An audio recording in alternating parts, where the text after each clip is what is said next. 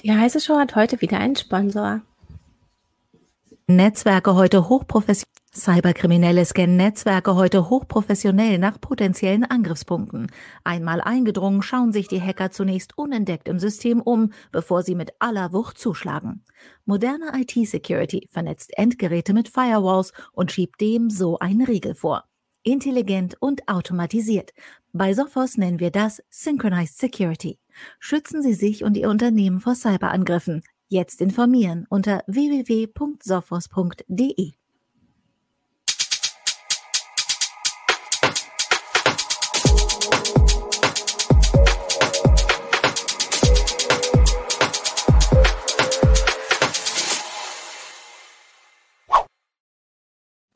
Hallo, herzlich willkommen zu einer neuen Heise Show. Wir sprechen heute über Corona-Apps, äh, vor allem die populären, die bei uns im Umlauf sind. Und mit dabei ist einmal Holger Bleich von der CT. Hallo. Jürgen Kuri aus dem Newsroom. Hi, grüß euch. Ich, ich bin Christina Bär, auch aus dem Newsroom von Heise Online. Und ja, zeitgleich spricht gerade auch Jens Spahn über äh, neue Bestandteile der Corona-Warn-App oder auch einer einzelnen App der ähm, wie heißt sie denn gleich? Cough Pass App, die kommen soll. Wir reden jetzt auch über zum Beispiel Luca, die Luca-App oder andere kleinere Angebote und möchten ein bisschen schauen, was können die jetzt eigentlich, was kann die eine ähm, besser als die andere oder wo ist der große Unterschied. Vielleicht, ähm, Holger, magst du uns erzählen, ähm, was sind die großen Angebote beziehungsweise Gibt es neben Corona Warn-App und Luca-App eigentlich noch irgendwas anderes in Deutschland, was genutzt wird? Nee, also sind schon äh, die beiden Systeme stehen nebeneinander und werden ja auch immer miteinander verglichen als die, als die großen Contact Tracing Systeme, die aber natürlich, wie die meisten wahrscheinlich wissen werden, äußerst unterschiedlich funktionieren. Die Corona Warn App ist auch an, ganz völlig anders entwickelt worden und ist ja auch eine, ein staatliches Projekt und Luca ist ein privatwirtschaftliches Projekt und ist äh, von einem relativ kleinen Team offensichtlich ziemlich schnell aus dem Boden gestampft worden und ähm, das ist auch das, was daran kritisiert wird, dass Luca eben jetzt äh, von bis auf drei allen Bundesländern lizenziert wurde, zumindest jetzt erstmal für ein Jahr, um Contact Tracing äh, im privatwirtschaftlichen Bereich möglich zu machen. Ähm, aber es hapert und hakelt halt an allen möglichen Stellen. Ich möchte jetzt nicht in das große Luca-App-Bashing einsteigen. Das machen andere auf Twitter im Moment sehr ausgiebig. Äh, allerdings gehöre ich auch ehrlich nicht zu den Verfechtern. Also ich muss dazu sagen, ähm, ich habe wirklich selten äh, so viel Feedback auf einen Artikel bekommen wie, wie auf eine Zusammenfassung zum Thema Corona Warn-App und Luca-App in, in, der CT. Das war schon in Heft 10, ist also schon ein bisschen her. Oh, ist mir das in die Ohren gefallen, weil ähm, das Thema spaltet offensichtlich äh, die Gesellschaft regelrecht. Und ich habe da echt Hassmails bekommen, weil ich eben auch gesagt habe, oder beziehungsweise auf die Schwächen von Luca hingewiesen habe. Wurde mir dann halt gesagt, ich habe das nicht ausführlich genug gemacht und so weiter und so fort. Aber das war halt kein äh, IT-Security-Artikel, sondern da ging es darum, mal grundsätzlich die beiden Systeme zu vergleichen. Hm. Dass du so viel Hassmails dazu bekommen hast, kann sicherlich daran liegen, dass mit diesen Apps große Hoffnung verbunden wurden. Also zum einen mit der Corona-Warn-App, aber auch dann mit der Luca-App. Und vielleicht müssen wir darauf eingehen, was sie halt tatsächlich eigentlich können. Also die mhm. Corona-Warn-App wurde damals knapp vor einem Jahr geplant äh, mit dem Ziel, dass wir besser nachverfolgen können, ob wir Kontakt zu einem Corona-Infizierten hatten. Naja, es ging darum, es ging darum, ähm, das war die erste Phase im März mhm. äh, 2020, als man gedacht hat, oh, jetzt laufen wir aber hoch mit den Inzidenzen und so, jetzt kriegen wir echt ein Problem und wir müssen irgendwie versuchen, die Kontaktnachfolgung zu realisieren, beziehungsweise die, die Gesundheitsämter zu entlasten bei der manuellen Kontaktnachverfolgung. Äh, und andere Länder haben das vorgemacht äh, mit, mit Tracing-Apps, dass man, dass man da vielleicht ein bisschen was erreichen kann. Aber was da versprochen wurde, das ist auch das, was ich jetzt kritisieren würde wieder, sind diese Heilsversprechen. Ne? Das Wort ist jetzt ein bisschen abgegriffen mittlerweile, aber es ist halt so schon so eine Art, du, du hast es ja in der Tickermeldung auch geschrieben, es ist schon so eine Art technischer Solutionismus, der da gepredigt wurde von Seiten der Politik.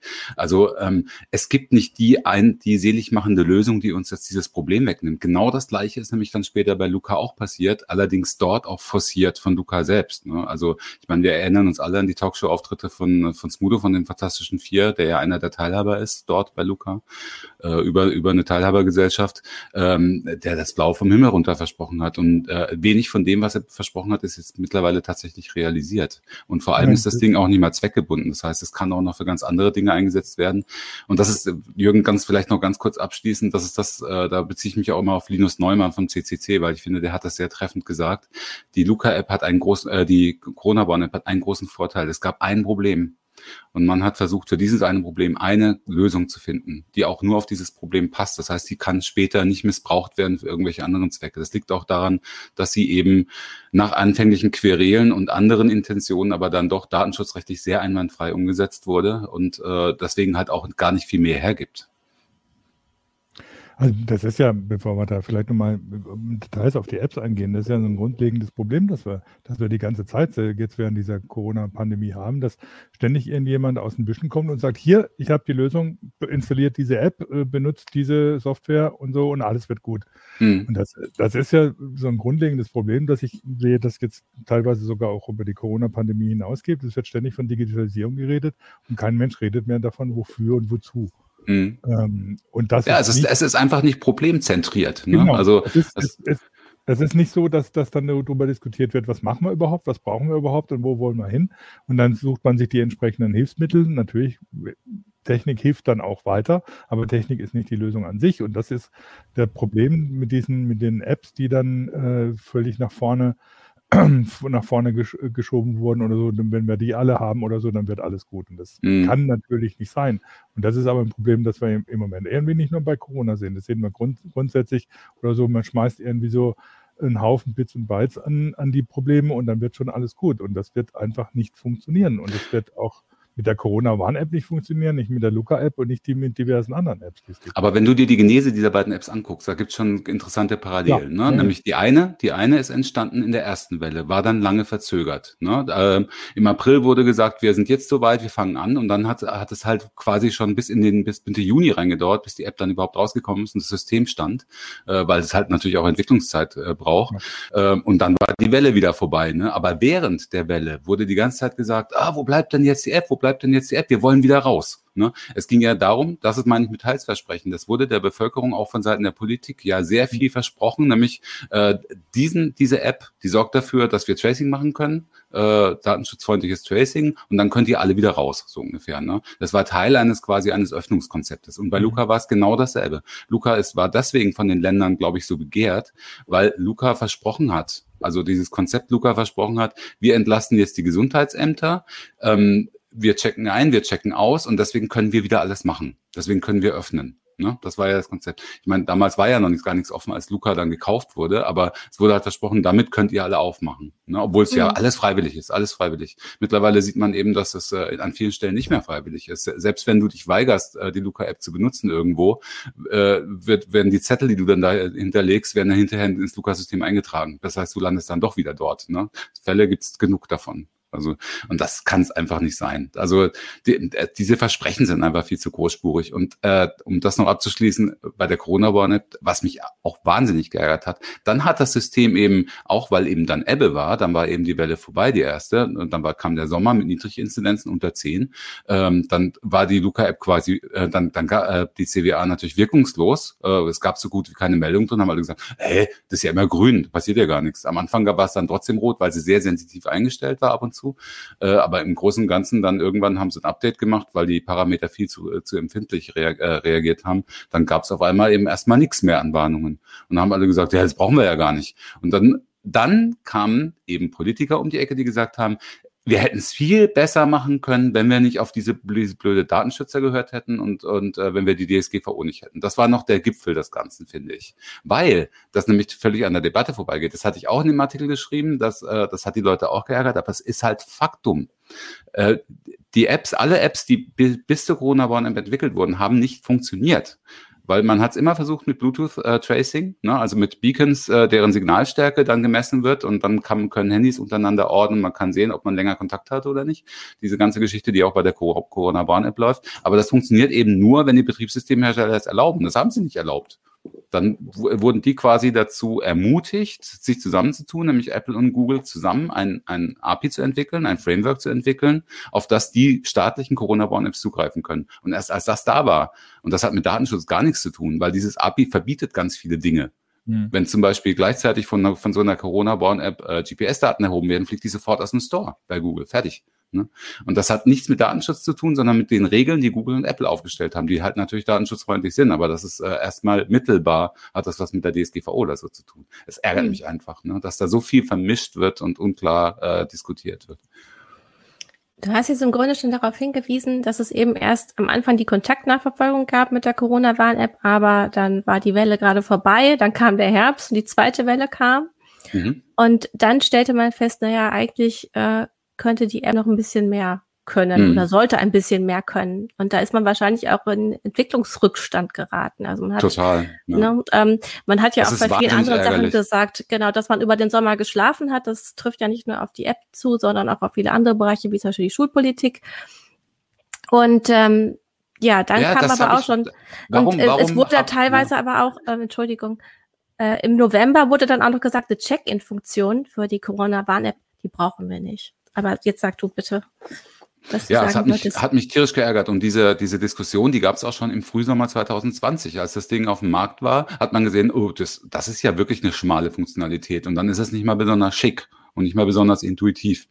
Das kann man ja wohl, jetzt haben sie den ersten Wurf gemacht, aber jetzt könnte doch mal wirklich an die Detailverbesserung gehen. Das, was dann irgendwann mal, äh, ich glaube im späten 2020 oder Anfang 2021, dass endlich die Dashboard-Daten da reinkommen. Das ist, das, man muss ja die Leute dazu kriegen, dieses Ding ab und zu mal aufzumachen. Ne? Und das macht man am besten, indem man da äh, aktualisierte Informationen bringt. Ne? Also zum Beispiel eben täglich den Inzidenzwert, den aktuellen Inzidenzwert oder so. Ich finde, jetzt könnten auch die Impfdaten zum Beispiel rein, die sind halt auch nicht drin. Ne? Oder solche Sachen wie jetzt äh, alles nach nachgeliefert wurde, dass man, dass man eben Schnelltests äh, einpflegen kann äh, oder PCR-Tests. Aber dann hat man wieder ein bisschen, äh, hat man Schwierigkeiten gehabt, die Labore anzuschließen das war halt auch ein Punkt, warum die CW auch am Anfang so schlecht angelaufen ist, ähm, dass halt ein großer Mehrwert war tatsächlich die, äh, dass die Testergebnisse von den Laboren direkt über einen QR-Code in die in die App übertragen werden konnten. Ne? Äh, nur das konnten, das haben halt kaum welche gemacht. Also ich habe das auch versucht, als ich für meinen Sohn mal einen PCR-Test habe machen lassen. Hier äh, kann, kann man das direkt in die Warn-App machen. Oh nee, du hast so, so Stickstand machen wir nicht und so. Ne? äh, ja und dann pff, ja, mhm. das ist halt schade. Also, ja. Das ist was Capilino auch gerade gerade auf YouTube erwähnt hat oder so, wenn es tatsächlich schon eine vernünftig funktionierende Gesundheits-IT gäbe, dann hätten ja. wir einige Probleme mit den Apps, die wir jetzt haben oder die wir jetzt dann im Sommer hatten oder mit der Corona-Warn-App haben, hätten wir die nicht. Ich meine, das Problem ist, man muss ja mal die Entwickler der Corona-Warn-App auch mal, mal loben. Also als dir da Klar. bekannt wurde, dass das T-Systems und SAP machen, haben natürlich viele gestöhnt, gesagt, um Gottes Willen, was wird das für ein Monster? Und die haben sehr vernünftige Arbeit geleistet. Die haben ein einwandfreies Konzept vorgelegt. Die haben auf dieses Konzept in relativ kurzer Zeit tatsächlich eine vernünftige Codebasis aufgesetzt. Und, das und haben das Ganze komplett transparent auf GitHub gemacht genau, und haben, äh, jeder konnte contributen, wenn du da irgendwie, wenn du da irgendwie Tickets aufgemacht hast, ja. haben die immer sofort reagiert. Das war ja. super. Also muss man echt sagen. Das war, das war echt gut gemacht und dann, also das zeigt, es geht. Und die hatten natürlich die Schwierigkeit, die mussten irgendwie eigentlich eine Insellösung bauen, weil es nichts gab, bis auf dann das, was von, von Apple und Google kam, worauf sie sich bei der im Gesundheitswesen hätten stützen können. Das ist irgendwie so äh, irgendwie auch datenschutzrechtlich einwandfreie elektronische Patientenakten gegeben hätte oder Impfnachweise oder ähnliches oder ähm, Meldungen, wie, wie was äh, wo gemacht ist. Da diskutieren wir jetzt seit 20 Jahren im Prinzip drüber mit dem Anfängen von der elektronischen Gesundheitskarte, wie ein digitales Gesundheitssystem aussehen könnte, das auch die Patientendaten schützt. Und es ist eigentlich im Prinzip immer noch ein Riesenchaos. Da kommen wir gleich nochmal beim Impfnachweis zu, glaube ich. Ja, genau. Genau. Also es, es gab ja auch schon Kommentare zum generellen Stand der Digitalisierung, äh, auch des, ähm, der, der, ähm, des, ähm, der Behörden. Und da haben Expertinnen und Experten gesagt, es fehlt einfach auch an Schnittstellen äh, an bestimmten Standards auch für Schnittstellen. Und dann hätte man sich da immer gut ähm, dran setzen können. So haben wir jetzt wirklich dieses Chaos. Wir hatten ja auch ähm, SORMAS zum Beispiel nicht in allen ähm, Gesundheitsämtern, äh, sondern jeder hat da so sein eigenes gemacht. Und es ist natürlich sehr, sehr schwer, Daten auszutauschen. Ja, das liegt aber auch daran, dass äh, SORMAS, äh, wir erinnern uns, wie SORMAS entstanden ist. Ne? Also SORMAS als äh, Helmholtz, äh, Helmholtz Projekt, ne, die Software, ähm, hat der Bundesgesundheitsminister zufällig bei einer Auslandsreise in Afrika entdeckt in irgendeinem Gesundheitsamt, oh, wie machen, was machen die denn da? Ja, das ist eine Software, die in Deutschland entwickelt. Oh, äh, ja, dann können wir das auch in den Gesundheitsämtern machen. Aber hat, hat es dann halt auch so übergestülpt, ohne, ohne quasi mit denen zu reden. Ne? Und es gibt ja auch viele Gesundheitsämter, die sagen, wir wollen dieses SORMAS nicht. Wir haben hier eine funktionierende IT-Infrastruktur und die ist sehr kritisch. Da wollen wir jetzt nicht noch einfach irgendwas drüber gestülpt bekommen haben. Ne? Und genauso ist es übrigens auch mit der Luca-App.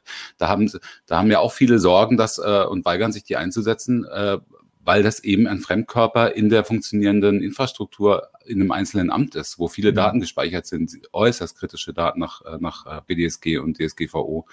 Ähm, und äh, jetzt vielleicht können wir bei der Gelegenheit mal sagen, ne, es gab sehr viele ähm, Sicherheitsmängel in der Luca-App, aber die jüngste, die hat halt den fast den Boden ausgehauen.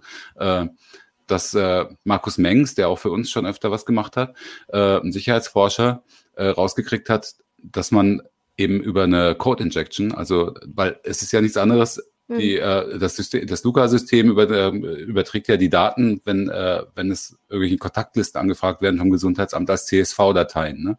Und aber diese CSV-Dateien werden offensichtlich von Luca so schlecht oder gar nicht gepasst auf, auf äh, Schadcode hin, dass du da Schadcode einfach einschleusen kannst in, äh, in deinem Namen zum Beispiel.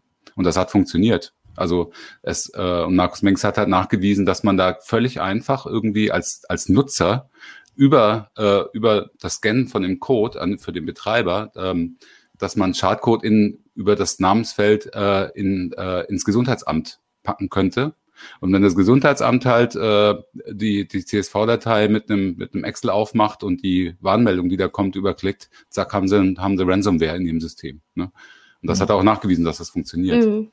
Und drei Wochen lang wurde Luca, äh, die Zeit Online, äh, Eva Wolfangel hat, hat äh, den Luca-Chef darauf, äh, den, den Nexenio-Chef, also die, das sind die, ist die Firma hinter Luca, darauf hingewiesen, es gibt dieses Problem, äh, wie wollt ihr das angehen? Dann haben die gesagt, nein, das Problem gibt es nicht, und haben drei Wochen lang gar nichts gemacht. Und dann hat es Markus offensichtlich irgendwann gereicht und er hat halt dieses Proof of Concept Video gebracht.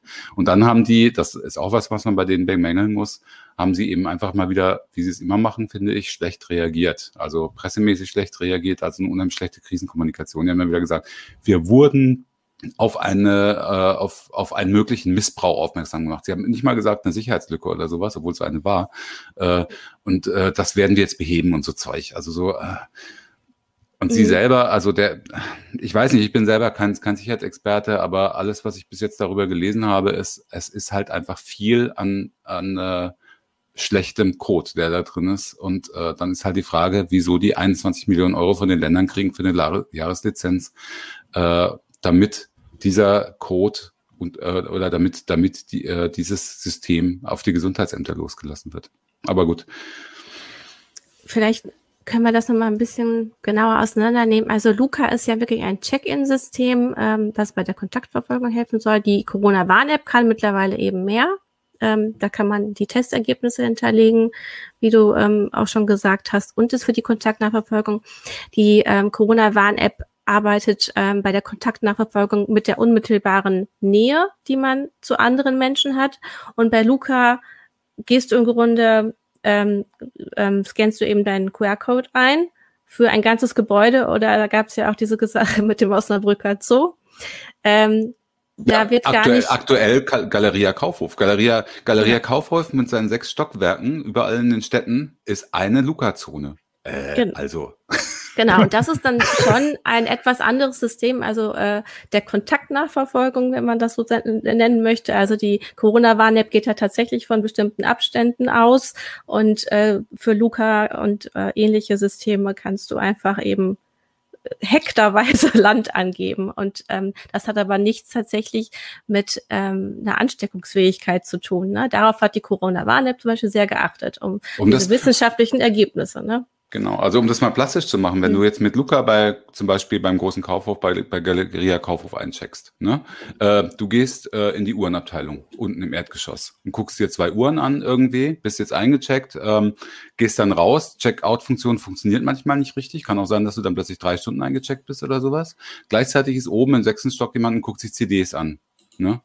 Der äh, ähm, der stellt sich raus, drei Tage später ist PCR positiv getestet. Ne? Dann gibt's die Warnung ans Gesundheitsamt, Achtung, an dem Check-in-Point an der an Galeria Kaufhof äh, war ein, war ein positiver, war ein positiver Test. Ne? Bitte, äh, bitte gibt uns äh, die Liste von allen, die zu dem Zeitpunkt in Galeria Kaufhof waren. Das heißt, du wirst jetzt, kommst jetzt ins Tracing äh, von der, äh, vom Gesundheitsamt, weil du unten gleichzeitig oder vielleicht auch eine Stunde später oder so kurz dir Uhren angeguckt hast, fünf Minuten oder zehn Minuten lang. Ne? Deswegen wirst du dann jetzt vom Gesundheitsamt angerufen und musst unter Umständen in Quarantäne gehen. Also das mhm. muss man sich mal vorstellen. Ne?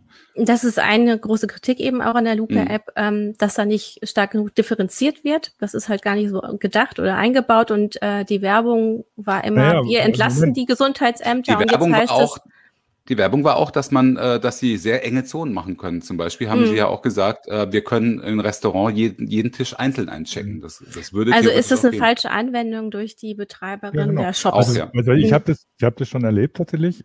Ich habe die auch mal ausprobiert im Restaurant.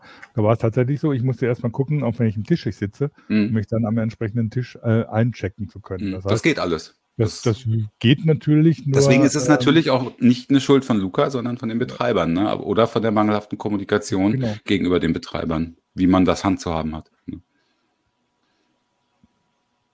Wolltest du noch was sagen, Jürgen? Nee, nee, das war schon. ähm, also es gab, gab gerade die Frage oder so, dass ich Entspann da ja auch nochmal dazu äußern möchte, aber der hat gerade seine Pressekonferenz zur, zur, zur Impfnachweis, wo er das erzählt, was wir eigentlich schon wissen. Mhm. Also am Montag kann man das irgendwie registrieren lassen, dass man geimpft ist oder so. Bei den aber Apotheken, diese, aber allgemein heute schon übrigens. Ne? Ähm, ja, er sagt ab 14. Juni bei Impfzentren, Apotheken und Hausärzten. Und mhm. Wobei ich dann gespannt bin, was die meine Hausärztin sagt, wenn ich am Montag zu ihr komme und sage, hey, ich möchte das in meiner Corona-Warn-App registrieren, dann sagt sie, ähm, ja, da kannst du gerne machen, aber nicht bei mir, weil keine Ahnung, wie das gehen soll. Halt, in der Corona-Warn-App registrierst du eh nicht. Soll ich mal kurz erklären? Ja, das wäre sehr gut. Genau.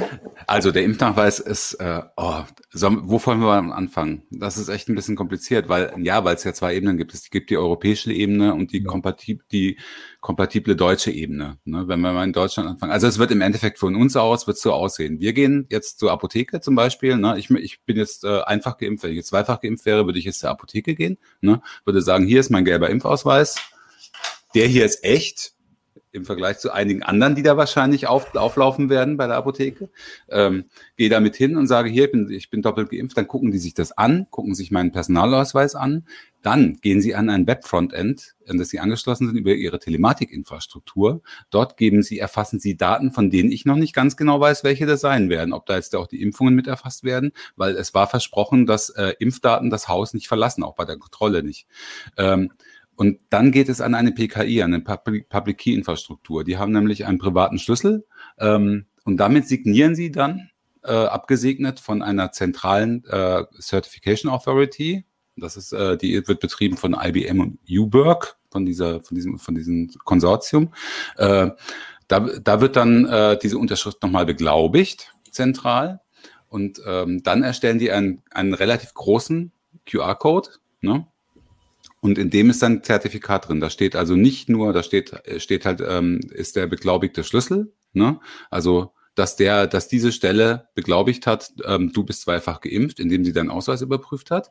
Und da steht aber auch zum Beispiel das Datum deiner ersten Zweitimpfung drin, der Impfstoff, ne? Es steht drin, äh, zum Beispiel, du kannst es auch für genesenen Ausweise benutzen. Das geht genauso. Da ist ein Feld für vorgesehen. Das ist nämlich EU-Spezifikation, an die sich auch die Deutschen halten müssen.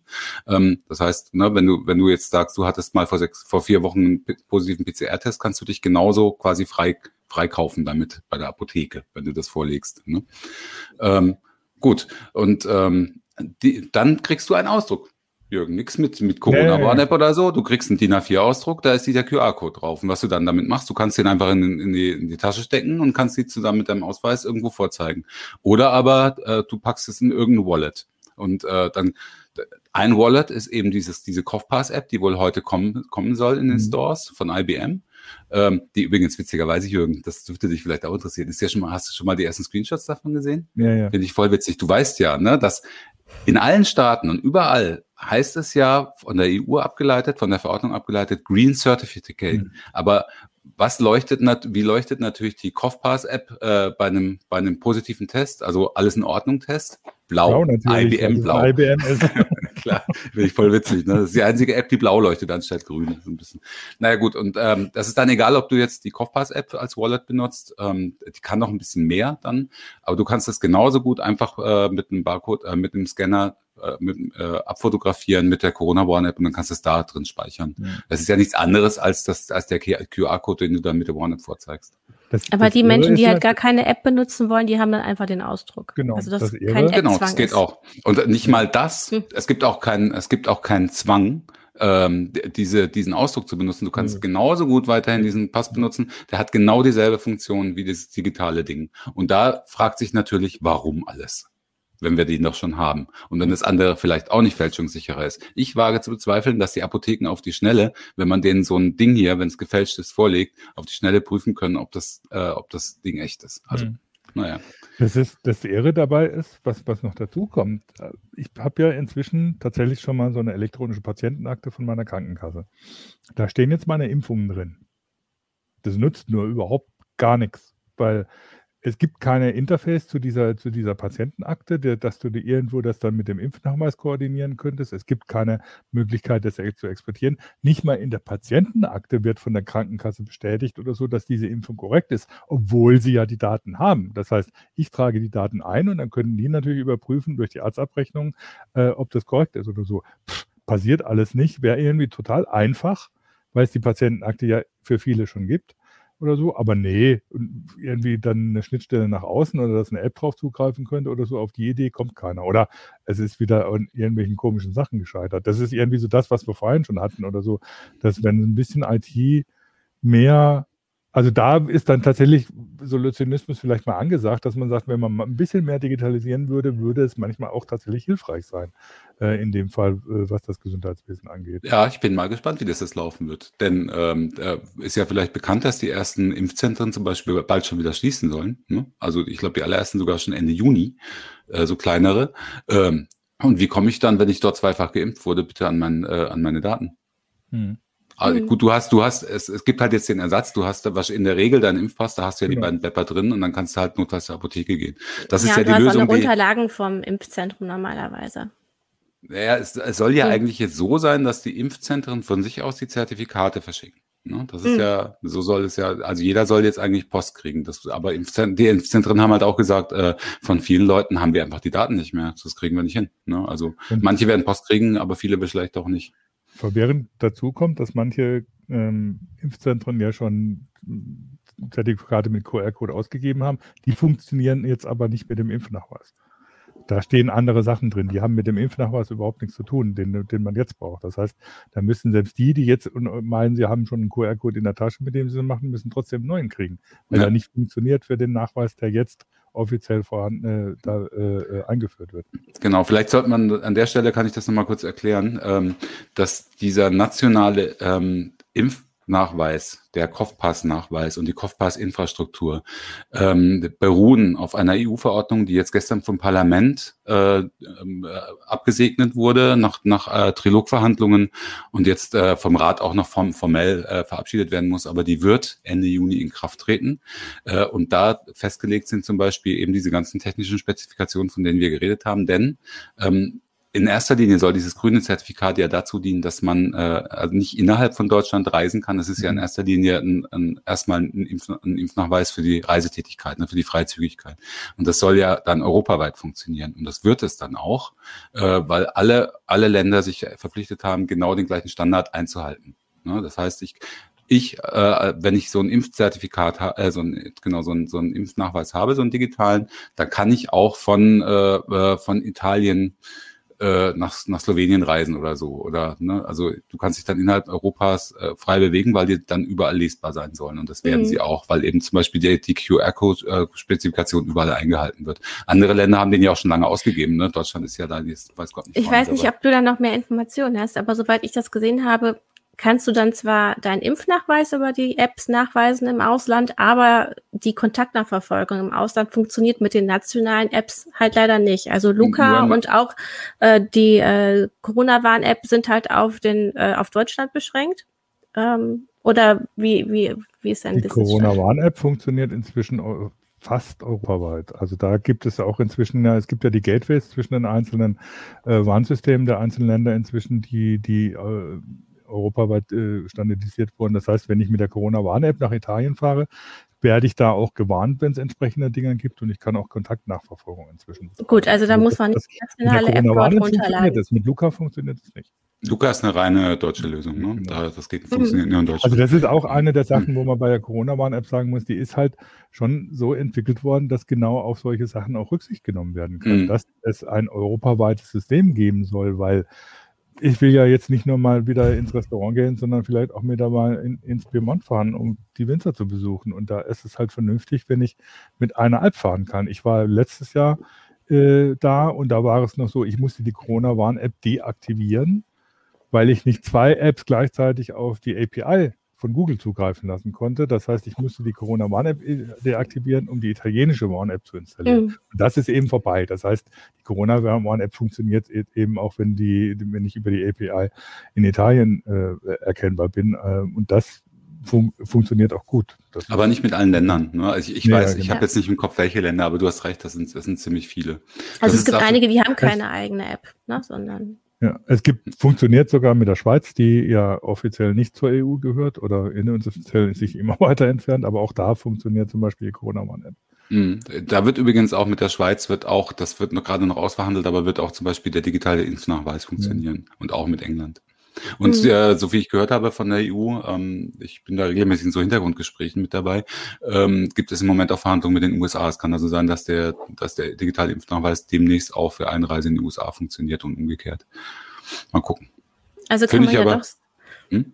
Äh, sag ruhig zu Ende. Nee, nee, du. Äh, ich meine, dann kann man ja schon mal sagen, dass die Entwicklung der Corona-Warn-App tatsächlich, also die hat ja 68 Millionen Euro gekostet bisher, äh, weil du gerade einmal die 21 Millionen für Luca äh, genannt hast, sich ähm, die Funktionalität tatsächlich als wesentlich größer erweist und tatsächlich ähm, dieses Versprechen eben auch nicht gebrochen wurde, ähm, dass man damit auch in anderen Ländern was machen kann, beziehungsweise sich ausweisen kann. Das hm. funktioniert. Hm, ja, ja. Also das äh, finde ich, finde ich auch einen großen Vorteil. Also wie gesagt, da, die Sache ist, es ist halt nur äh, im Moment nur für den Grenzverkehr gedacht. Ne? Also und mehr regelt die EU-Verordnung auch nicht. Die EU sagt ganz klar, ähm, die, die äh, Impfnachweise können auch zu anderen Zwecken eingesetzt werden, entweder als Passport, äh, zum Beispiel zum Passporting für Veranstaltungen oder für Restaurants oder so. Aber das regeln wir nicht. Das muss, mhm. müssen, müssen die Staaten für sich regeln. Es gibt Staaten, die regeln das, aber ähm, wie das in Deutschland aussieht, ist noch völlig offen. Ne? Also ob, ob jetzt äh, privat, äh, private Veranstalter irgendwie ähm, die Möglichkeit bekommen, so eine, äh, so eine Verifier-App zu benutzen von Kopfpass zum Beispiel und äh, dann ähm, Impfnachweise scannen zu dürfen. Weiß ich nicht. Wahrscheinlich wird das irgendwann kommen, nehme ich an, aber keine Ahnung. Im Moment ist es halt eher für die Grenzen gedacht. Ähm, gab in dem Zusammenhang gab es auch gerade eine Frage auf YouTube von Michas 1E4, ähm, ob die Corona-Warn-App auch international gilt. Und ja, äh, weil das Entscheidende ist der QR-Code, der eingescannt wird. Äh, in dem QR, der QR-Code wird von einem Lesegerät, egal wo ich bin, überprüft, ob denn das alles richtig ist. Ob die, deswegen ist es auch egal letztlich, ob die App blau oder grün leuchtet. Ähm, das ist nicht der internationale Standard, ähm, aber der QR-Code, das ist der entscheidende, der eben in die App übernommen wird, ob es jetzt die Kopfpass-App ist oder, oder die Corona-Warn-App und die wird eben an der Grenze oder wo auch immer, im Restaurant oder sonst wo, ähm, von einem Lesegerät gescannt und dann gibt das Lesegerät aus, ob die, der Impfschutz, Impfschutz gewährleistet ist oder nicht. Äh, das genau. heißt, das funktioniert mhm. auch mit der Corona-Warn. Was dann wirklich übrigens schön sein würde, wenn es funktioniert. Die Frage ist, ob man es unbedingt braucht, weil wie gesagt, es gibt ja auch den gelben Impfnachweis oder es gibt andere Impfnachweise in anderen Ländern. Ähm, die Frage ist, äh, oder äh, schön wäre es dann zum Beispiel, das ist das Beispiel, was Jens Spahn immer so gerne bringt, dass, ah, wenn ich mich dann irgendwie in Venedig irgendwie in einen Café setze und kann, kann dort mit meiner, mit, mit, mit der CWA einfach einchecken ne? oder kann hier mein, äh, mein Impfnachweis vorlegen. Das wäre doch was. Ob mhm. das dann so kommt, werden wir sehen. Aber interoperabel ist das. Das liegt daran, dass ähm, die EU parallel, das ist ein sehr interessantes Vorhaben gewesen, hat aber wohl funktioniert, parallel zur Verordnungserstellung, also zum ganzen Gesetzgebungsprozess, schon das Gateway dazu gebaut hat. Da sind sie ein bisschen ins Risiko gegangen, weil wenn das mit der Verordnung gescheitert wäre in Trilog-Verhandlungen oder so, dann hätten sie halt das Geld in den Sand gesetzt. Mhm. Aber sie haben halt äh, Telekom und SAP wieder einmal, so wie bei der CWA in Deutschland auch, äh, haben den Zuschlag bekommen, das äh, EU-Gateway zu bauen und die PKI-Infrastruktur aufzusetzen und die Spezifikation, Spezifikation konkret zu machen. Und das haben sie auch gemacht und wieder in genauso vorbildlicher Manier übrigens wie auch bei der CWA. Alles auf GitHub in einem Open-Source-Prozess, das Gateway und äh, was schön ist, finde ich, war eine super Idee für meine Begriffe. Das ist wirklich, hat so viel Modellcharakter, diese ganzen Projekte, die da jetzt gerade laufen. Äh, SAP und Telekom haben gleichzeitig gleichzeitig noch den Auftrag bekommen, sowohl für Android als auch für Apple Template-Apps zu bauen. Also Apps, die eigentlich voll funktional sind, auch sind auch auf GitHub alle veröffentlicht. Ne? Ähm, die, da, und da, die sind einfach Open Source und jeder Staat kann sich daran bedienen und kann sagen, entweder, wenn es schnell gehen muss, nehme ich hier so ein Template, setze da noch ein paar Bilderchen rein und äh, das wird dann meine nationale App. Oder er kann halt, und ich baue voll auf die EU-Infrastruktur, oder er kann sich halt Teile daraus nehmen oder wie auch immer. Ne? Aber es gibt, es gibt schon vorgefertigte Lösungen äh, und es muss nicht alles von null neu programmiert werden im Staat. Finde ich super.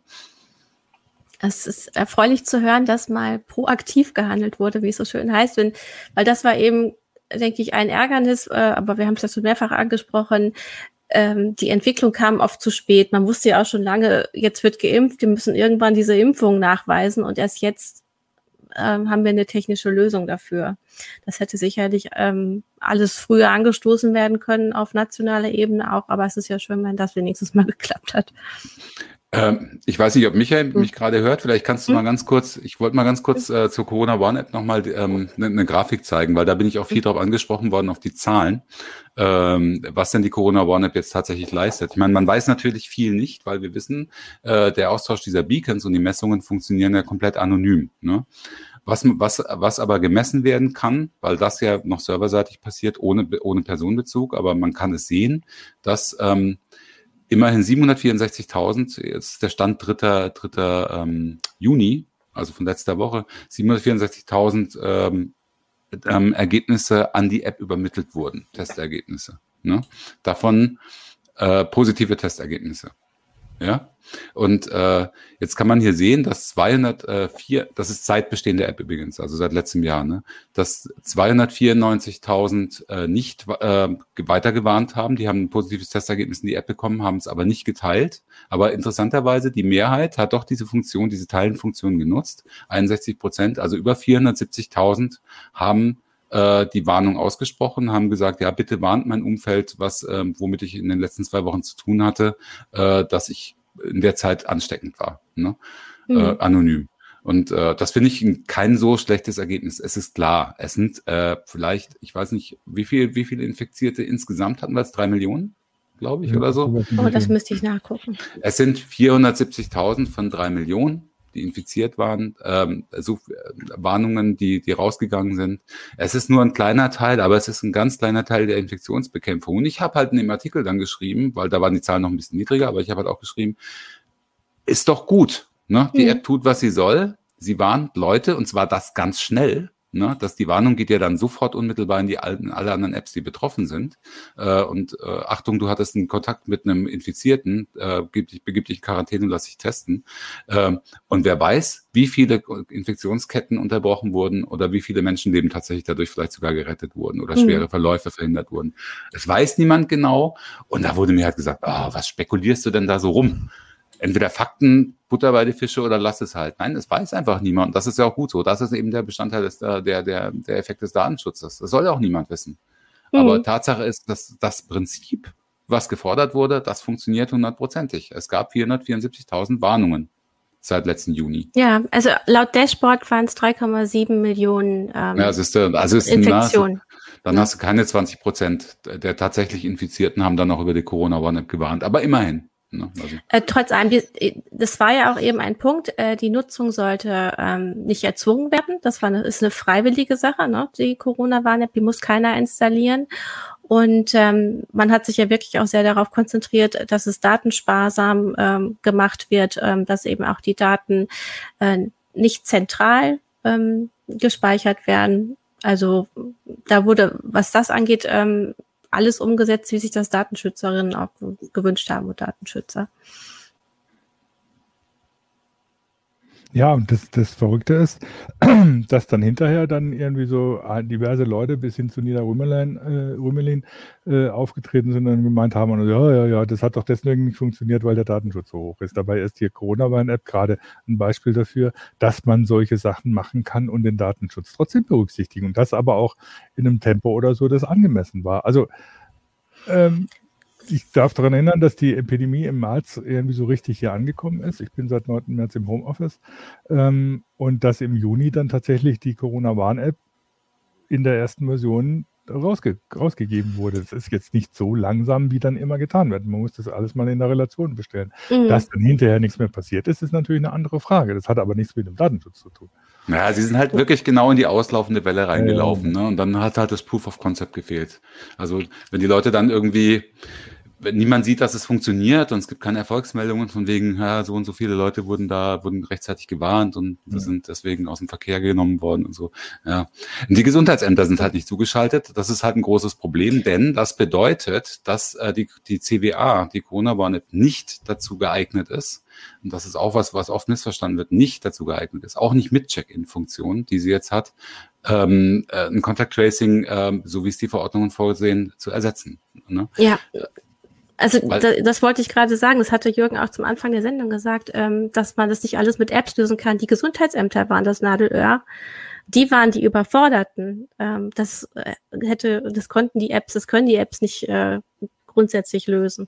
Naja, das Versprechen äh, von Luca ist eben jetzt, äh, wir unterstützen die Gesundheitsämter, indem wir den Prozess beschleunigen und indem wir ihnen die Daten äh, liefern. Ne? Ja, aber gut, dazu. was wollen die, was sollen die Gesundheitsämter mit dem Personal, das sie haben, mit all den Daten anfangen, die die Luca-App ihnen liefert? Also das ist ja, ist ja auch irgendwie so nochmal so ein Beispiel Solutionismus. Es nutzt nichts, wenn du, wenn ich eine technische Lösung habe, aber die Infrastruktur und die Ressourcen nicht dazu passen. Ähm, das sind, wenn ich mir vorstelle, da sind ja die, aber die, die Chefs von, vom Städtetag oder so vor die Öffentlich in, in, in die Öffentlichkeit getreten haben gesagt, ja, alles schön und gut, aber wir brauchen alle Daten. Wir brauchen alle Daten. Ähm, und dann stelle ich mir vor, oder so, da sitzen irgendwie fünf Sachbearbeiter im Gesundheitsamt und kriegen irgendwie aus Hannover 500.000 Daten irgendwie so von, von den Einwohnern, was da alles gerade passiert. Was sollen die damit anfangen? Die mhm. Ich meine, das Problem ist auch in der Strafverfolgung, also wenn es um sowas geht, äh, dass ja. gesagt wird, immer mehr Daten sammeln, aber wer soll sie auswerten? Und die Frage wird dann oft nicht beantwortet. Hm, ja, ja, klar. Das ist hier auch so, ne, bei der, bei der mhm. Corona-Warn. Und da haben wir halt das Problem, ähm, dass Luca Luca kam halt jetzt auch in die Hochinzidenzphase. Ne? Deswegen haben viele Gesundheitsämter auch gleich erstmal abgewunken. Ne? Wir kommen so schon nicht klar mit dem, was wir alles kriegen.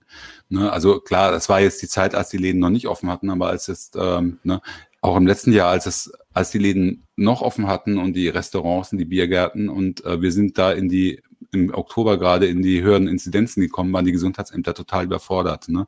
Gerade ähm, dann dann kommen, kommen halt die Restaurantbesitzer mit den, mit den Zettelkästen ne, und sagen, hier, das sind die Kontakte der letzten 14 Tage, tschüss. Ne, und mhm. also das ist ja das Versprechen, was Luca gegeben hat. Ähm, das wird, das wird schneller gehen, das wird für, wird für die Gesundheitsämter einfacher werden. Aber viele Dinge, die sie dann da in der Folge versprochen haben, nämlich zum Beispiel, wir machen eine, ähm, wir machen eine Zwei-Faktor-Authentifizierung bei der Anmeldung. Das heißt, ihr könnt euch auf die Daten verlassen. Das hat sich eben als falsch rausgestellt.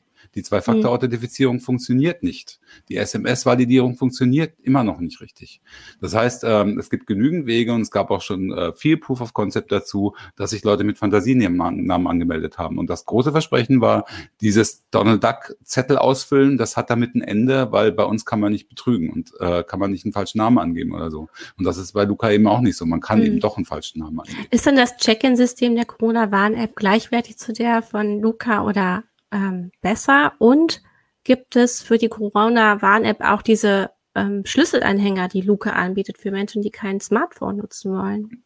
Nein, das kann für die Corona-Warn-App ja gar nicht sein, ähm, weil mhm. das, äh, das Ganze basiert ja nicht irgendwie, äh, bei, bei Luca ist das Prinzip ja, zwei Handys sehen sich und tauschen einen Code aus. Ne? Und das äh, bei, bei der Corona-Warn-App sehen sich zwei Handys auch und tauschen einen Code aus, mehr oder weniger, aber das funktioniert halt über Bluetooth. Ne? Äh, und da, das kann äh, kein Schlüsselanhänger. Es war mal die Idee, dass es tatsächlich so Corona One App äh, Bluetooth äh, Schlüsselanhänger geben sollte oder so. Das wurde aber dann wieder eingestampft. Warum weiß ich ehrlich gesagt auch nicht. Es ist halt sehr komplex und das muss ja auch das äh, muss ja dann auch das muss eigentlich Google oder iOS-Betriebssystem drauf laufen auf diesen kleinen Sticks und dann wird's halt wieder sehr aufwendig. Mhm. Dann kannst du gleich ein billiges Smartphone kaufen. Ähm, mhm. Aber das Prinzip ist halt ein ganz anderes. Und äh, die Corona-Warn-App und das Check-in-Prinzip hat auch einen großen Vorteil. Das ist nämlich wesentlich schneller als das Tracking der Gesundheitsämter. Wenn, nehmen wir an, ähm, ich, ich checke jetzt bei, äh, bei der Bäckerei ein mit, mit der Corona One App. Ne? Ähm, dann mache ich drei Tage später einen positiven PCR-Test. Ähm, dann werden alle Leute, die in dem Moment in, auch in der Bäckerei waren oder auch äh, zehn Minuten später, die haben nämlich auf wissenschaftlicher Basis, weil sie viel, ziemlich viel mit dem Fraunhofer Institut zusammen gemessen haben, wie lange halten sich zum Beispiel Aerosole in so einer Bäckerei oder so. Ne? Also die haben, dann haben sie einen Zeitversatz von zehn Minuten nochmal drin, wo sich wo, überschn wo überschnitten wird. Ne? Ähm, und ne, wenn ich diesen Test gemacht habe, da werden alle Leute, die zu dem Zeitpunkt oder zehn Minuten, äh, zehn Minuten später auch noch in dieser Bäckerei waren, äh, kriegen halt ein rotes Signal auf in ihre Corona-Warn-App, werden gewarnt, ne? aber anonym gewarnt. Und das passiert aber schnell. Sobald ich den Test eingebe, kriegen die Minuten später diese Warnung und können reagieren. Das heißt, wenn das Gesundheitsamt vielleicht drei, drei, vier Tage braucht, um diese Liste abzutelefonieren, dann haben die drei, vier Tage lang schon andere Leute angesteckt. Aber wenn die Warnung über die, über die App so schnell kommt, dann gehen, gehen die idealerweise, wenn sie sich dran halten, dann auch sofort zum PCR-Test oder begeben sich vorsorglich, so wie die, die Corona-Warn-App das auch vorschlägt, erstmal in Quarantäne, bis sie getestet sind. Ne? Das heißt, mhm. über die Corona-Warn-App besteht eine wesentlich höhere Chance und Wahrscheinlichkeit, dass die Leute schnell aus dem Verkehr gezogen werden. Und das ist ja genau das, worauf es ankommt beim Tracing.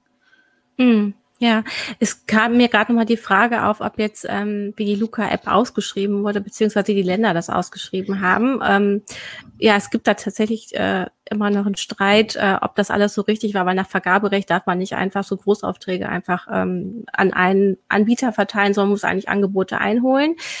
Ähm, ich glaube, das ist immer noch offen, das Ganze, ne? Holger, da ist, ist oder ist das, wurde das abge. Also, so wie ich weiß, hat es zumindest keine Ausschreibungen gegeben. Mhm. Äh, mhm. Ich wüsste von keiner in keinem Bundesland. Allerdings, ob das, äh, ob die Vergabe dann so rechtmäßig erfolgt wird, äh, ist, da gibt es Beschwerden gegen, ne? Mhm. Äh, auch von auch von anderen Anbietern. Aber ähm, das ist, glaube ich, noch nicht so ganz geklärt, weil die Länder haben natürlich mit der Eilbedürftigkeit. Wir befinden uns in einer Notlage, in einer Pandemiesituation und deswegen, dann gibt es auch Regelungen, dass solche Ausschreibungen ausgesetzt werden können, ne? dass man sich dann schnell entscheiden muss nach, nach einer einigermaßen sorgfältigen Prüfung. Der Vorwurf ist halt, dass die Länder nicht gut geprüft haben und äh, weil die Frage gerade kam, insgesamt haben die Länder zusammengenommen. Ich habe es vorhin mal, glaube ich, kurz erwähnt. Sie, äh, wie viele Länder sind es? Ähm, glaub, drei Thür machen nicht mit, ne? Also, Thüringen, Sachsen, NRW machen nicht mit ja. auf, auf Landesebene, wobei ähm, in, zum Beispiel in NRW auf Kommunalebene doch wieder einige Kommunen ausscheren und Luca einsetzen lassen. Ähm, aber Außer den dreien haben halt alle Geld bezahlt. Insgesamt sind da bei Luca äh, 21 Millionen im Moment wohl in die Kassen gekommen. Und ähm, das, die Lizenznahme ist für ein Jahr. Das heißt, nach mhm. einem hm. Jahr muss, da, müsste dann entweder auf die Nutzung aufgehört oder neu verhandelt werden. Ne? Genau. Und einige Modellregionen haben eben auch gesagt, sie brauchen so ein System, sonst dürfen, darf das keine Modellregion sein. Auch deshalb wurde Luca dann sehr gepusht. Ja, und was ich halt mhm auch kritisiere, dass in einzelnen Modellregionen eben, ähm, wo war das? Ich glaube, in Mecklenburg-Vorpommern, mich nicht alles täuscht, wurde sogar in die Verordnung reingeschrieben, die Check-in-Points, also die Gastronomie und so, mögen bitte Luca einsetzen, konkret mhm. in der Verordnung. Ne? Das heißt, ja. es wurde eigentlich keine richtige Wahl mehr gelassen, ob jetzt doch noch Zettel zum Einsatz kommen dürfen oder nicht. Und es wurde immer gesagt, und das ist ein ganz wichtiger Baustein, genau wie bei der Corona One App auch, die Nutzung muss freiwillig bleiben. Ja. Du kannst nicht die Leute in so ein zentrales Gesundheitsdatenerfassungssystem zwingen. Das geht nicht. Also genau das, was man bei der Corona-Warn-App immer gesagt hat, das, das möchte man niemandem zumuten. Das hat man da mhm. so ein bisschen durchgedrückt. Ähm, jetzt haben wir gerade die drei Länder genannt, Nordrhein-Westfalen, Sachsen, Thüringen. Die haben eigene Lösungen.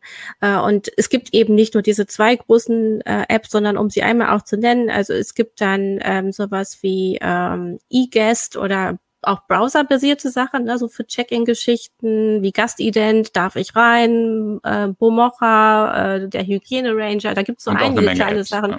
Genau, eine Menge, Menge Apps. Und ähm, NRW hat es ja so gelöst, äh, dass da die Schnittstelle, eine Schnittstelle geschaffen wurde zu einigen äh, mhm. Gesundheitsämtern, die, ähm, wo dann einfach jeder ran kann, der sowas entwickelt hat. Ja, finde ich eine viel bessere Lösung. Ne? Mhm. Das ist das, ähm, äh, kann ich den äh, Hörerinnen und Hörern nur empfehlen, mal auf Wir sind äh, ähm, Wir für Digitalisierung, das ist nämlich ein mhm. Zusammenschluss von einigen dieser App-Entwickler äh, und Anbieter.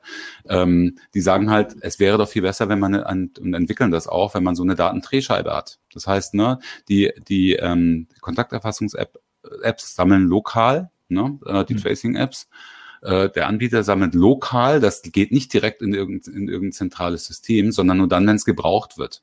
Dann fragt, äh, fragt eben ein, äh, ein, ein zentrales System, fragt nach den Daten, die wir, ne, dann kriegst du eine Push-Mitteilung deinem Handy, Achtung, bla bla bla, da ist irgendwas passiert, äh, gibst du deine Daten frei, ne? Und dann gibst du sie frei und dann werden die rübergeschoben in das Gesundheitsamt, das sie abfragt. Aber das halt zeitlich begrenzt, dann liegen die Daten dann halt da vielleicht nur drei Stunden oder so und werden danach wieder gelöscht. Ne? Finde ich zumindest dem Gebot der Daten, Datensparsamkeit, wie sie auch in der, im, im europäischen Datenschutzrecht eigentlich äh, vorgeschrieben ist, wesentlich äh, näher als das, was Luca macht. Mhm. Ja, vor allen Dingen von einigen von den Apps, äh, die, die da entwickelt wurden, die sind ja auch teilweise tatsächlich mit lokalen Behörden zusammen entwickelt worden, um das irgendwie für eine besondere Bedingung in der Stadt zu machen, um Sachen einzubinden oder so, die es da vielleicht schon gibt oder so, wenn dann irgendwelche Projekte liefen mit, mit viel Testen und, und so weiter oder so. Das ist ja, ähm, da gibt's ja dann, wenn du über so, sowas gehst, gibt's ja dann auch die Möglichkeit, tatsächlich äh, dich auf bestimmte Bedingungen einzulassen oder so und nicht irgendwie alles über eine zentralisierte Geschichte abzuwickeln. Hm. Es ist natürlich auch ähm, immer die Frage, ne? es gibt ja verschiedene Geschäftsmodelle auch, die dahinter stehen. Manche haben gar kein Geschäftsmodell, die hm. machen das aus Altruismus mehr oder weniger oder auch Konzertveranstalter, um einfach irgendwie ihren äh, ihre Konzerte wieder zu ermöglichen. Da gibt's ja auch Apps für. Ähm, aber das Luca-Geschäftsmodell basiert eben darauf, dass sie, dass sie ihr System pauschal lizenzieren und verkaufen. Ne?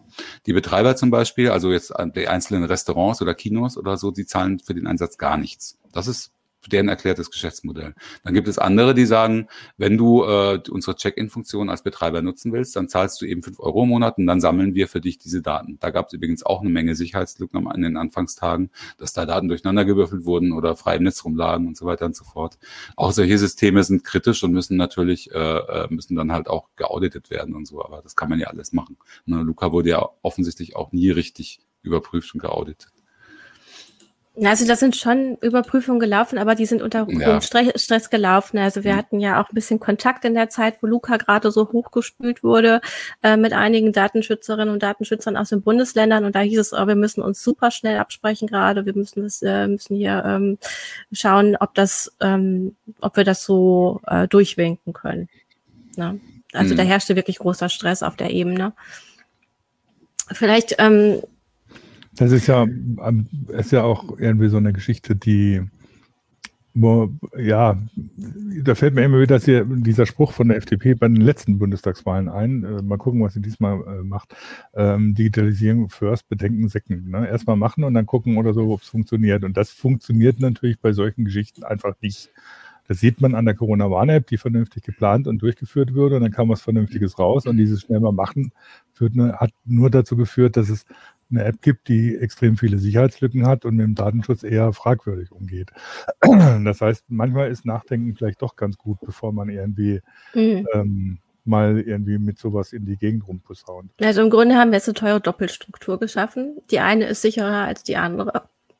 Na, und wenn man das so zusammenzählt, also die 68 Millionen ähm, der Corona-Warn-App und eben die 21 Millionen bis jetzt für Luca, das ist schon ein ganz schöner Haufen Geld. Hm. Hm. Ähm, da wir ja hier nicht nur über diese zwei großen Flaggschiffe sprechen wollten, möchte ich mal kurz ansprechen. Es gab natürlich auch Corona-Apps, oder es gibt Corona-Apps, die noch was ganz anderes leisten, nämlich zum Beispiel welche, die uns nur darüber aufklären, was geht denn gerade oder was darf ich denn gerade im Bundesland, in dem ich unterwegs bin oder auch in Europa. Da gibt es äh, von der EU auch ein Projekt, das heißt Reopen EU. Und da kann man dann abrufen, was ist, wenn ich nach Griechenland fahre? Äh, welche Regeln gelten dort? Äh, die Übersetzung ähm, ist dort rein automatisch. Das klingt dann manchmal ein bisschen gedrechselt, aber es könnte jetzt einigen in der Reisesaison helfen. Es gibt aber auch natürlich ähm, äh, noch Apps, die das hier für Deutschland nur leisten. Das ist dann zum Beispiel die Darf ich das App äh, und ähnliches. Also da gibt es auf lokaler Ebene teilweise auch noch was. Äh, und was wir auch noch aus dem wissenschaftlichen Bereich haben, ähm, da gibt es zum die Safe Vac App vom Paul-Ehrlich-Institut. Also alle, die jetzt noch geimpft werden oder gerade kurz vor einer, auch der zweiten Impfung stehen, äh, man kann über diese App ähm, seine äh, Impferfahrungen, also hat man irgendwelche Begleiterscheinungen melden.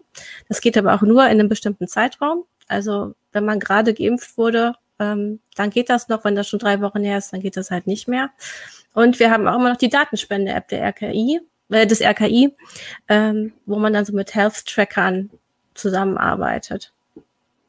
Und es gibt also, auch die Möglichkeit in der Corona One App noch so eine Art kleine Datenspendefunktion zu aktivieren. Das sollte man vielleicht auch machen. Also da wird dann nur irgendwie, glaube ich, nach dem Landkreis gefragt und ob männlich oder weiblich und nach, einem bestimmten, nach einer bestimmten mhm. Altersrange. Also das holt einen nicht aus der Anonymität, aber das hilft äh, den, den App-Entwicklern äh, bei statistischen Erhebungen weiter. Ne? Da können die ein bisschen was rauslesen, wie die App genutzt wird.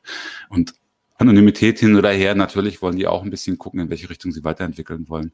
Ich finde ja zum Beispiel sehr schade, das ist auch eine Funktion, die die Corona Warn-App hätte leisten können, finde ich, dass man eine Region da angibt, mhm. ähm, dass man dann für die regionspezifische, die, seine entsprechenden Regeln, die im Moment gerade gelten oder mhm. so angezeigt bekommt. Das sind also so Zusatznutzen, die die App richer gemacht hätten. Genau, kann ja auch noch passieren. Man hat ja oft gesehen, dass sowas dann ähm, gefordert wurde ähm, und dann, dann, dann kam es dann auch. Es ist äh, wir haben solche Funktionen ja auch sonst, ne, zum Beispiel in der Nina-Warn-App. Ähm, da wird, da kann man sich ja auch äh, für verschiedene Bundesländer eintragen, wenn man so ein Grenzpendler ist und da kriegt man auch immer dann die neuesten Corona ähm, Verordnungen hm, mitgeteilt.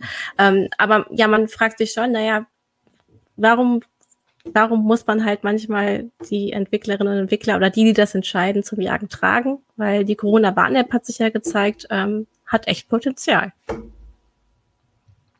Für mich ist das einfach auch ein Modell, wie es in Zukunft laufen könnte. Ne? Es ist ja immer so das mhm. Stichwort, vielleicht das von mir noch zum Abschluss, weil ich, ich lese ja schon die ganze Zeit, denkt an die Zeit. Ja, ja, klar, wissen wir. Äh, nee, nur ganz kurz. Also ich finde, bei all dem Gemäkel an der Corona Warn-App, das geht mir ein mhm. bisschen auf die Nerven, weil es ist, dieses Ding hat, ne, es geht ja auch immer um Public Money, Public Code. Wir, es war transparent, was das gekostet hat. Die Ausschreibung war transparent, die ganze Entwicklung war transparent, die Weiterentwicklung ist transparent. Man konnte sich sogar beteiligen als Entwickler, wenn man Lust hatte. Ne? Ähm, und auch die Webseite und ich finde auch die Informationen, die es jetzt gibt, klar, in der Usability kann man vielleicht ein bisschen mäkeln. Es ist halt dann doch irgendwie von zwei Dickschiffen entwickelt worden. Aber, und der Name Corona One App, da wurde am Anfang ja auch kritisiert. Keine Ahnung. Trotzdem finde ich, sowas sollte es öfter geben. Und äh, die EU hat auch gezeigt, dass man das auf eu europäischer Ebene jetzt vielleicht auch ein bisschen mhm. ernster meint und dann eben auch Open Source transparent entwickeln lässt. Und ich finde, ich hoffe, dass sowas in Zukunft noch viel öfter passiert. Dem kann ich nur zustimmen. Ja, also jetzt gerade so in der Vorbeschäftigung zu dieser Sendung ähm, und auch als ich, als ich so ein bisschen geguckt habe, was macht Luca und was macht die Corona-Warn-App, habe ich wirklich gedacht, die Corona-Warn-App ist im Vergleich so schlecht manchmal weggekommen in der Presse, ähm, ja, dass es wirklich so. schade ist. Und aber das war jetzt, äh, ist ja auch schön, dass jetzt tatsächlich der Impfnachweis jetzt auch noch ähm, eingefügt wurde. Ähm, das könnte sicherlich der App auch nochmal zur Popularität schon mal verhelfen. Sie hat mittlerweile sowieso schon mehr als 28 Millionen Downloads. Das muss man mal das sagen. übrigens, ja? übrigens erstaunlich, ne? nochmal zum Thema IBM mhm. und äh, Telekom SAP. Mhm. Also ich war mal in einem Hintergrundgespräch vor zwei, drei Wochen oder so, glaube ich. Da hat, äh, hat die Telekom sich das doch nicht nehmen lassen zu sagen, ja, ja, also es ist ja die Kleinigkeit, irgendwie so ein Wallet zu machen. Ich glaube, wir machen das in die, in die Born-App, das machen wir noch schnell rein. Wahrscheinlich sind wir da ein bisschen schneller als IBM, tja. Und tatsächlich ist es so, ne, die kamen gestern, IBM kommt heute jetzt mit der, mit der Kopfpass-App, wenn sie überhaupt heute in die Stores kommt. Also tatsächlich waren sie schneller als, als IBM mit, mit der, wobei man natürlich auch sagen muss, dass die das IBM Wallet dann auch mehr kann. Ne? Also, klar. Und da steckt die Infrastruktur dahinter, die auch entwickelt werden musste. Das ist ein bisschen Äpfel mit Birnen, aber so zum Abschluss. Ja, nee, das ist doch auch eine nette Anekdote. Ähm, jetzt muss ich noch einmal Werbung machen. Michael ist die nächsten Tage äh, online zur E3. Michael, magst du selber vielleicht kurz sagen, was du da machst? Da werden die äh, schönen Pressekonferenzen der E3 und dem Summer Game Fest besprochen und auch kommentiert, einsortiert. Äh, bis auf Sony sind alle Größen dabei. Heute Abend geht es los um 20 Uhr und für alle, die sich für die weiteren Termine interessieren, die sind hier in diesem Artikel zusammengefasst und übertragen wird auf Twitch sowie YouTube. Ich freue mich also auf alle, die live in sieben Stunden dann mit mir die Nächte äh, durchmachen. Oh, ich habe dieses Logo noch gar nicht gesehen. Bestimmt. Heise ja. E3, das ist ja cool. Ja, ne? so, jetzt sage ich erstmal Danke an euch, äh, Jürgen und Holger, für die Gerne muntere Runde. Äh, zum Abschluss muss man auch noch mal sagen, es gibt immer noch keinen App-Zwang für niemanden. aber wer welche nutzen möchte, wir haben einige im Angebot zum Thema Corona. Und äh, jetzt kommt noch einmal Werbung. Wir wünschen euch eine schöne Woche. Bis bald. Cyberkriminelle scannen Netzwerke heute hochprofessionell nach potenziellen Angriffspunkten. Einmal eingedrungen, schauen sich die Hacker zunächst unentdeckt im System um, bevor sie mit aller Wucht zuschlagen. Moderne IT-Security vernetzt Endgeräte mit Firewalls und schiebt dem so einen Riegel vor. Intelligent und automatisiert. Bei Sophos nennen wir das Synchronized Security. Schützen Sie sich und Ihr Unternehmen vor Cyberangriffen. Jetzt informieren unter www.sophos.de.